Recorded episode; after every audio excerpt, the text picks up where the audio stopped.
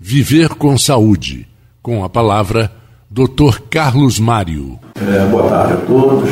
Mais uma vez aqui no Viver com Saúde, a Folha 1. Tá? É um prazer voltar. Hoje a gente vai falar algo importante sobre dor torácica. Tá?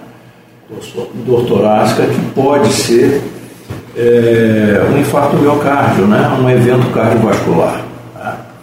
Então, como a gente pode contribuir? A gente pode contribuir de duas formas, tá?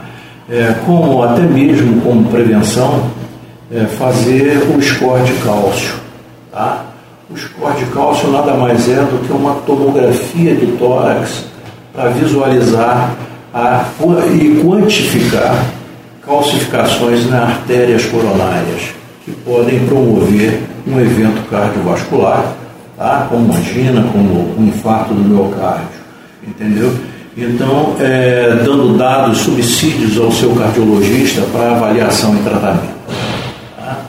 Então, eu acho que isso é um ponto importante, entendeu? Uma forma que a tomografia computadorizada, como exame de imagem, pode contribuir com a cardiologia.